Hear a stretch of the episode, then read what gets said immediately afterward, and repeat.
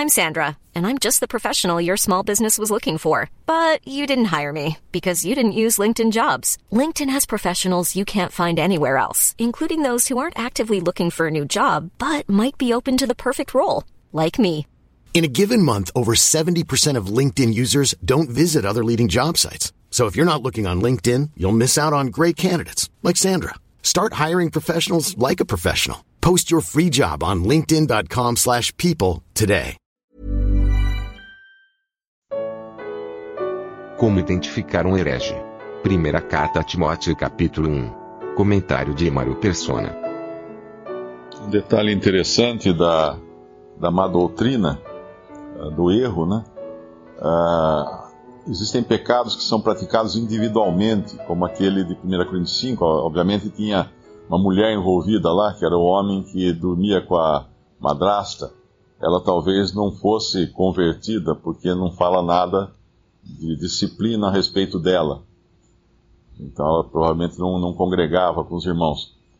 Uh, e era um caso dele individualmente tratado com ele.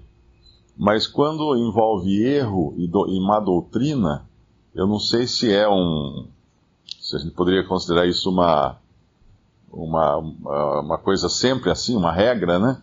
Mas nós sabemos uma coisa, que pela palavra de duas pessoas, toda palavra é estabelecida.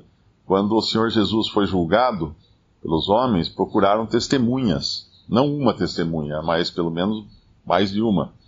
Para falar contra ele, para mentir, né, inclusive. Quando Moisés quis libertar o povo do Egito, havia dois magos se opondo a, aos milagres que Deus fazia e imitando os milagres. Aqui nós temos Himeneu e Alexandre. Mais adiante, como o irmão leu, Himeneu e Fileto. No capítulo. Em, em 2 Timóteo, capítulo 1, versículo 15, Paulo é abandonado por Figelo e Hermógenes. Se apartaram de Paulo. Obviamente, talvez por não concordarem com a doutrina que Paulo ensinava. Então, a, a má doutrina, a heresia, é interessante isso, e é, uma, é uma, também uma maneira de nós detectarmos. Quando a pessoa tem uma má doutrina, uma ideia aí, mirabolante, alguma coisa, ela não quer ficar sozinha.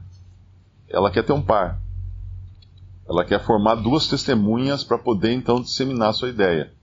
E, e, a gente sabe disso, né? Que sempre que alguém tem uma, uma heresia, ele vai querer conquistar um parceiro, porque não quer ficar sozinho.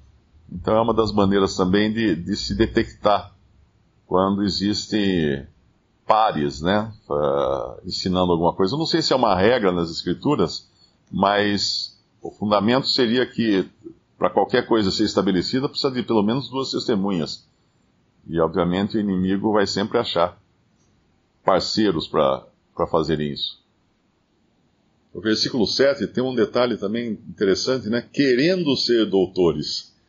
É interessante que a, o desejo de ser alguém entre os irmãos é, uma, é um tropeço, sempre vai ser um tropeço. Porque o fim, da do, o fim da, do mandamento, como fala na, no versículo 5, é o amor. É o amor de um coração puro e de uma boa consciência e de uma fé não fingida. E, e qual a essência do amor? Lá em 1 Coríntios 13. Uh, ah, não se considera a si mesmo, né? Não, vamos até ler. Não busca seus próprios interesses, isso, exatamente. 1 Coríntios 13, versículo 5. Não se porta com indecência, não busca os seus próprios interesses, não se irrita, não suspeita mal.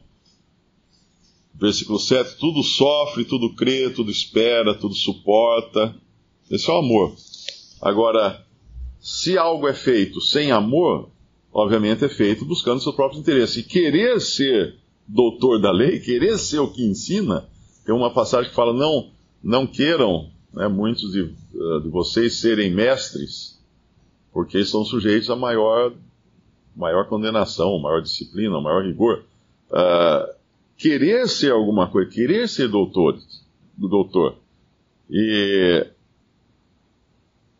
qual é a finalidade de querer ser alguma coisa? é se exaltar. E como eu posso me exaltar? Criando contendas. Porque se eu crio contendas, vai ter que ter, vai ter, que ter um vencedor né, na discussão, no debate, né, como o irmão falou. Tem um debate, coloca um debate, alguém vai ganhar o debate. Ah, esse está com a razão. Ah, então ele entende. Esse é o que sabe.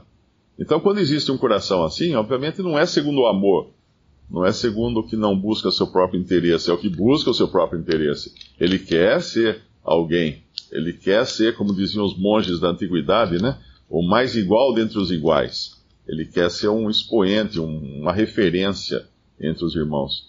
Então é sempre bom cuidar desses detalhes, né, do, da questão do, do erro vir por meio de duas testemunhas, do, do desejo de ser alguém, de ser alguém, querer ser doutores da lei, uh, porque o objetivo final é o amor, e se não, se não alcança esse objetivo, alcança o, o final, leva à exaltação do homem, então não está sendo feito com amor.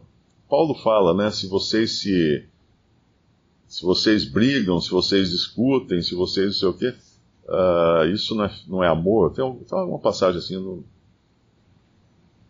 uh, se degladiam, acho que é o termo que ele usa.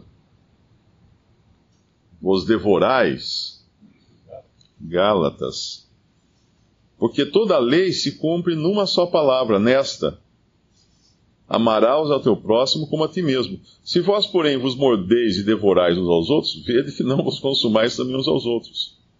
E aí ele vai falar do andar no espírito, né? E um pouco antes ele falou da liberdade cristã no versículo 13: Não useis então da liberdade para dar ocasião à carne, mas servi-vos uns aos outros pelo amor. Então muitas pessoas se enganam, às vezes vêm, ah, então quer dizer lá, vocês reúnem, cada um pode falar o que quer? Não, não é isso. Não é isso. Uh, existe a liberdade do espírito, né? Não a liberdade da carne. Mas com a finalidade do amor.